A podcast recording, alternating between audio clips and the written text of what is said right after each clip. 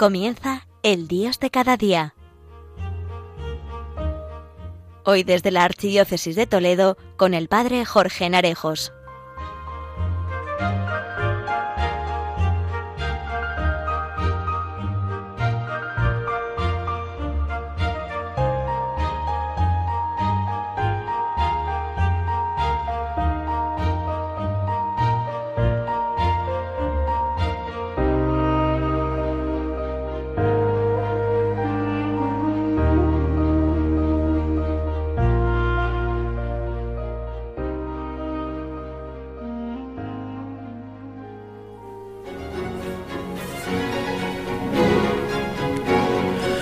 Muy buenos días a todos, queridos amigos oyentes de Radio María. Va avanzando el mes de noviembre, mes en el que nos detenemos de forma especial para pedir por los difuntos, comenzando noviembre con la solemnidad de todos los santos. Es una solemnidad en la que la Iglesia celebra juntos la gloria y el honor de todos los santos que contemplan eternamente el rostro de Dios, y se regocijan plenamente en esta visión. A nosotros, fieles, este día nos enseña a mirar a aquellos que ya poseen el legado de la gloria eterna, avivando en nosotros ese deseo de santidad. Sobre todo ello reflexionaremos en este programa. Damos comienzo.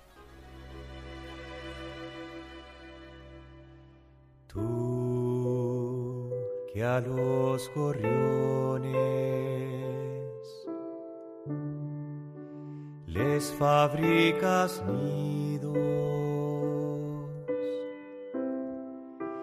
y a la flor del campo tejes un vestido.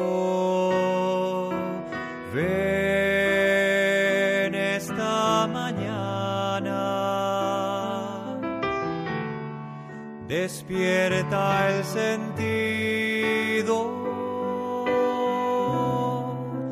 Dale a nuestro día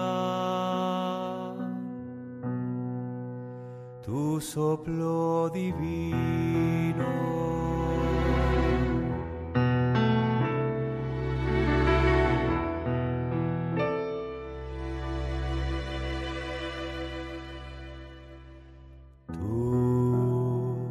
Amaneciste. De una virgen madre, tú que nos buscaste fuera del camino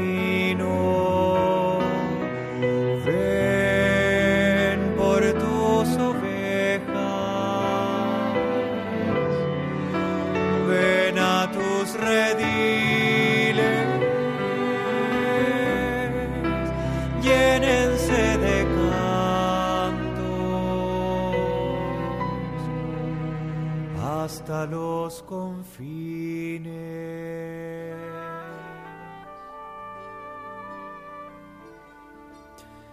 La muerte siempre extraña y a menudo incomoda.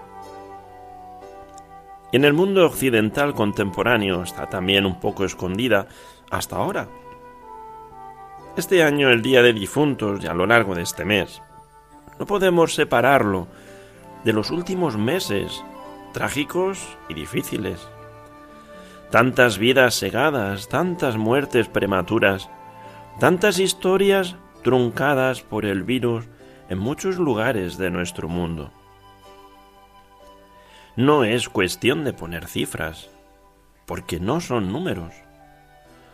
Son madres, son padres, son maridos, mujeres, hermanos, hijos, amigos, abuelas, vecinos, compañeros de trabajo, compañeros de comunidad, tantos que han fallecido por este virus, del que hace un año todavía no imaginábamos que nos invadiría. Y tantos otros que han fallecido por otras causas, pero también están ahí, en ese listado de ausencias y añoranzas. Al final, en la muerte, ya ni el COVID importa.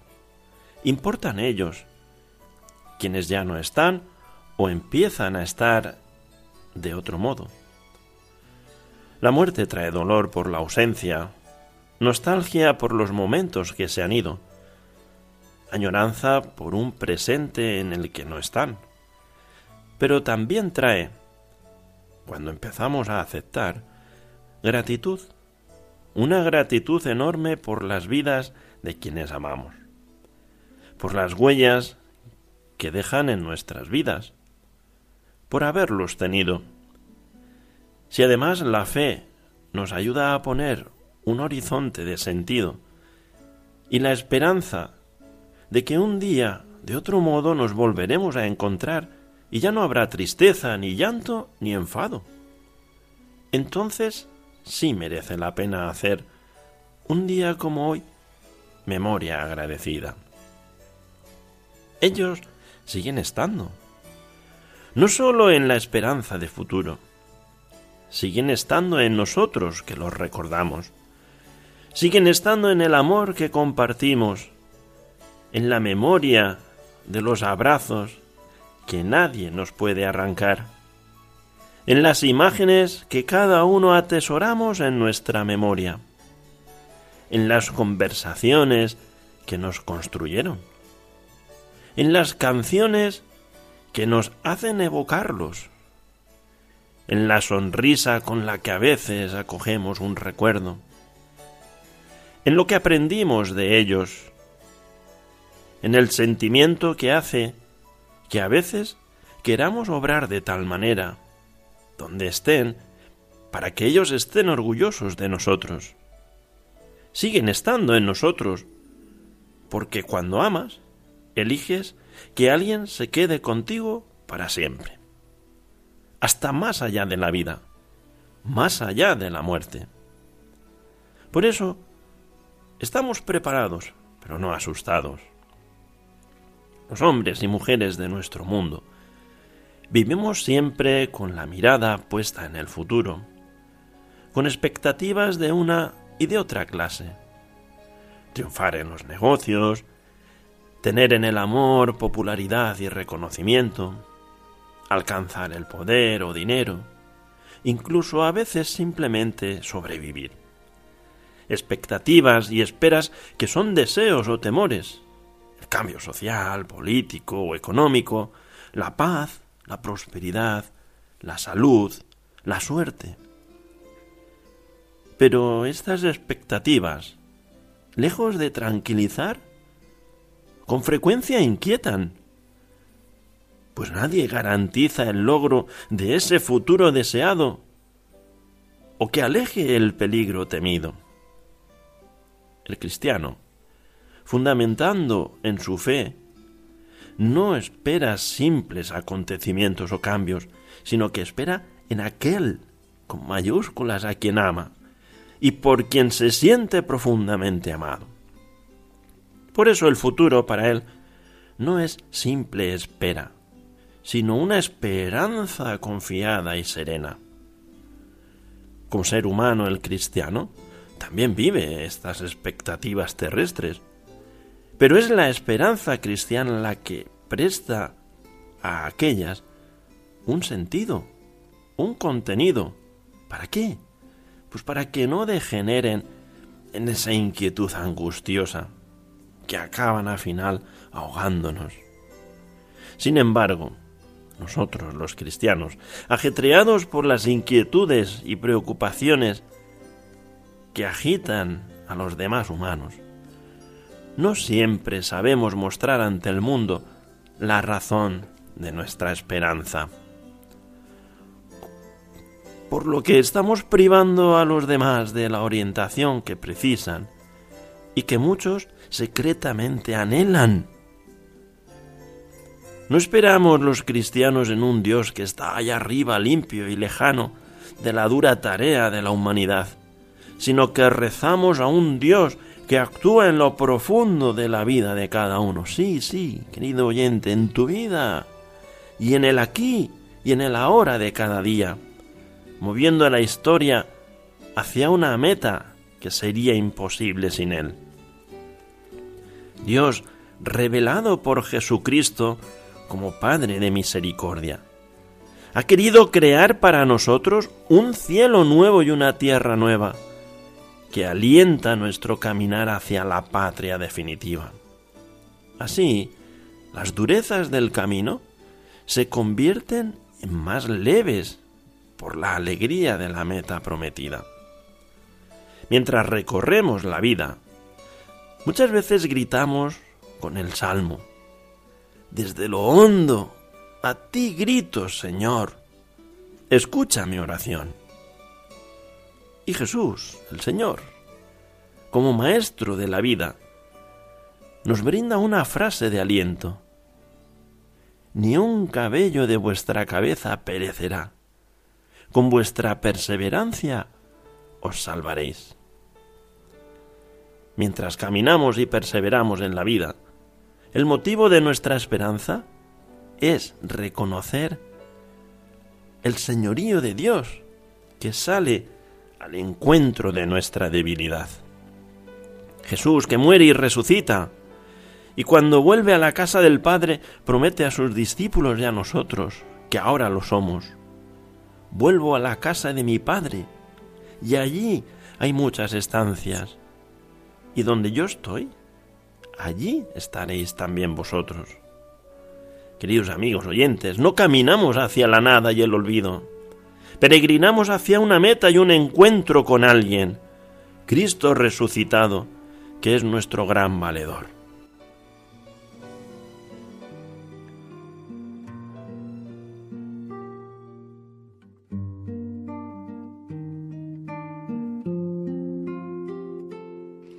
En ti que no quiebras la caña cascada, que sostienes la mecha humeante, en ti mi vida encuentra descanso. Confío en ti, buen Jesús. En ti que no quiebras la caña cascada. En ti que sostienes la mecha humeante.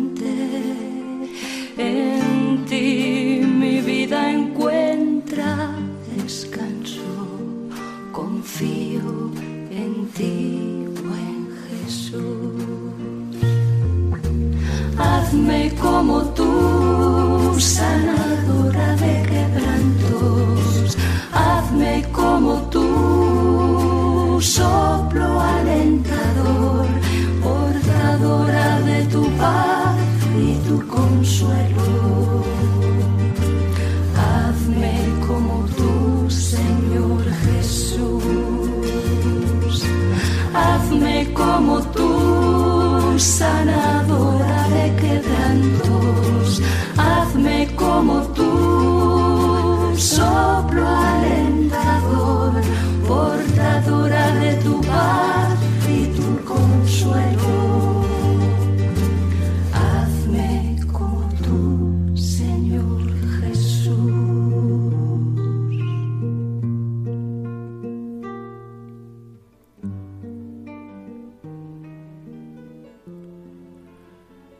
Seguimos en el Dios de cada día que hoy se transmite desde Malpica de Tajo, en Toledo, por el Padre Jorge. Hemos estado hablando de los difuntos y ahora nos fijaremos en aquellos que como tú y como yo ya han llegado a la presencia del Padre y se nos presentan como santos. Los santos son los testigos más autorizados de la esperanza cristiana porque la han vivido plenamente en su existencia, entre alegrías y sufrimientos, poniendo en práctica las bienaventuranzas. La solemnidad que celebrábamos de todos los santos nos recuerda a la vocación personal y universal a la santidad y nos propone los modelos seguros de este camino que cada uno de nosotros recorre de manera única e irrepetible. Basta pensar en la inagotable variedad de dones e historias concretas que se dan entre los santos y santas que la Iglesia ha reconocido a lo largo de los siglos y que continuamente propone como testigos del único Evangelio. Los santos eligen confiarse al Señor e ir contracorriente. ¿Y quiénes son los santos? Nos dice el Evangelio en San Mateo, sed pues perfectos como vuestro Padre del cielo es perfecto. Los santos no son héroes, sino gente común, que en su debilidad imitan a Jesús al dar sus vidas por la gracia de Dios. Es el amor el que tiene el poder de transformar a cualquier persona y hacerla santa. Y todos estamos llamados a la santidad. Sí, tú que hoy en esta mañana me estás escuchando, también lo estás. Los santos y santas de todos los tiempos, que se celebran juntos, no son simplemente símbolos, seres humanos lejanos e inalcanzables. Por el contrario, son personas que han vivido con los pies en la tierra, han experimentado el trabajo diario de la existencia tanto de sus éxitos como de sus fracasos, encontrando en el Señor la fuerza para levantarse siempre y continuar en el camino. Y a partir de esto, podemos entender que la santidad es una meta que no puede ser alcanzada con las propias fuerzas. Necesitamos de la gracia de Dios y también nuestra libre respuesta a ella. Por lo tanto, la santidad es un don, es una llamada, es una vocación común a todos los cristianos. Es el camino de la plenitud que todos estamos llamados a seguir en la fe. La santidad se convierte así en una respuesta a ese don de Dios, porque se manifiesta como algo, un asunto de responsabilidad. En esta perspectiva es importante comprometerse diariamente a la santificación. ¿Dónde? Pues ahí, en las condiciones, en los deberes y circunstancias propios de nuestra vida, buscando vivir todo con amor y caridad.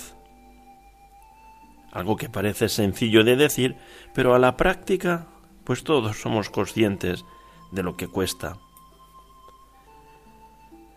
También los santos respiran como todos el aire contaminado por el mal que hay en el mundo.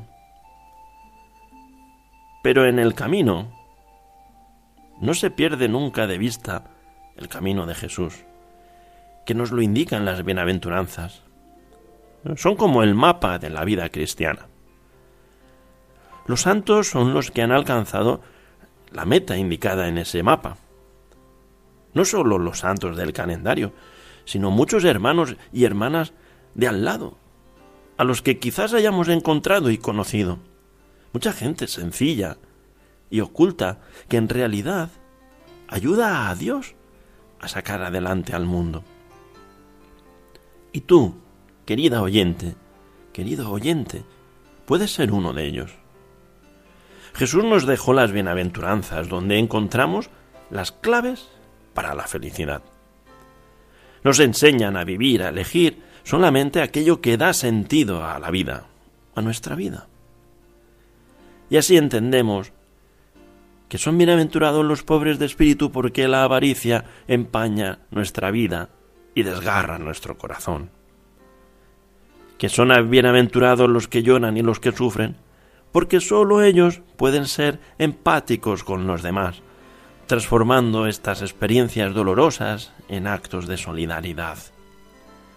Que son bienaventurados los que tienen hambre y sed de justicia, porque si en algo hemos de enorgullecernos, es de la fuerza que tiene en nosotros la misericordia.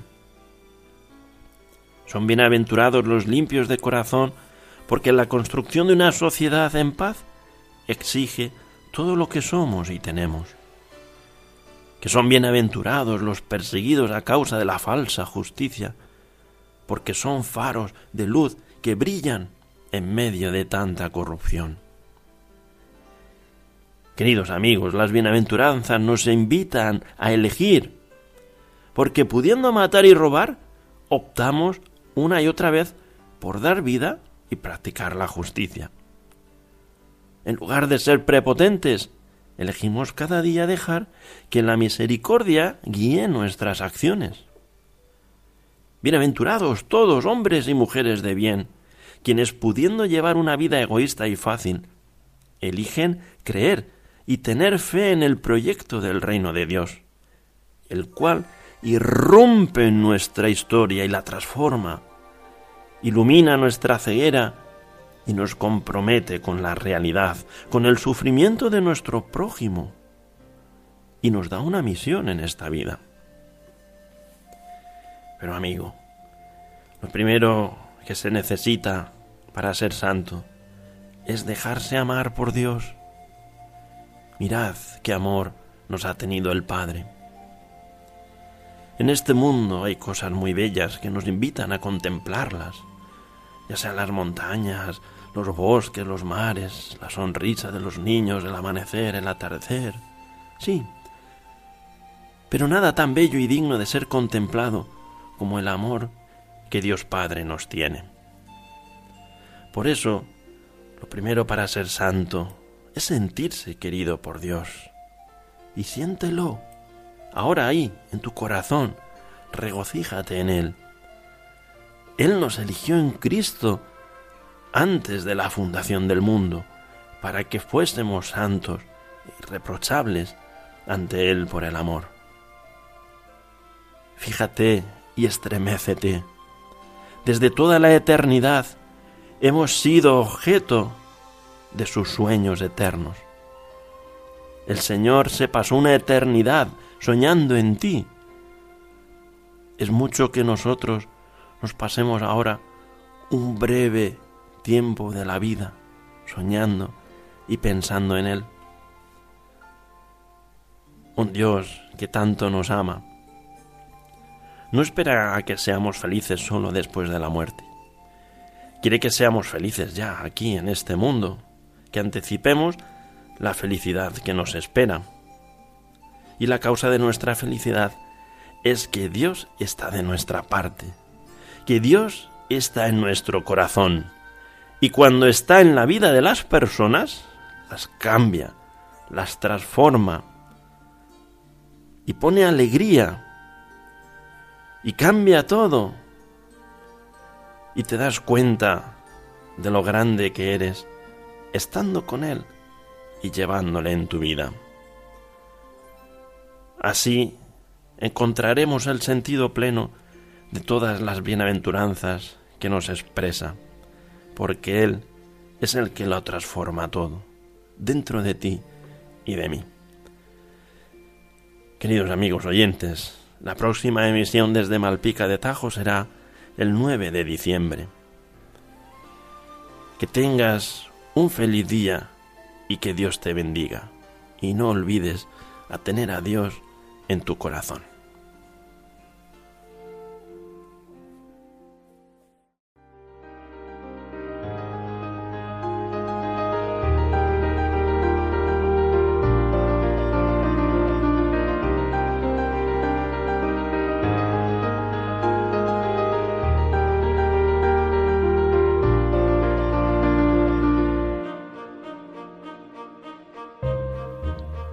Finaliza en Radio María, El Dios de cada día, hoy desde la Archidiócesis de Toledo con el Padre Jorge Narejos.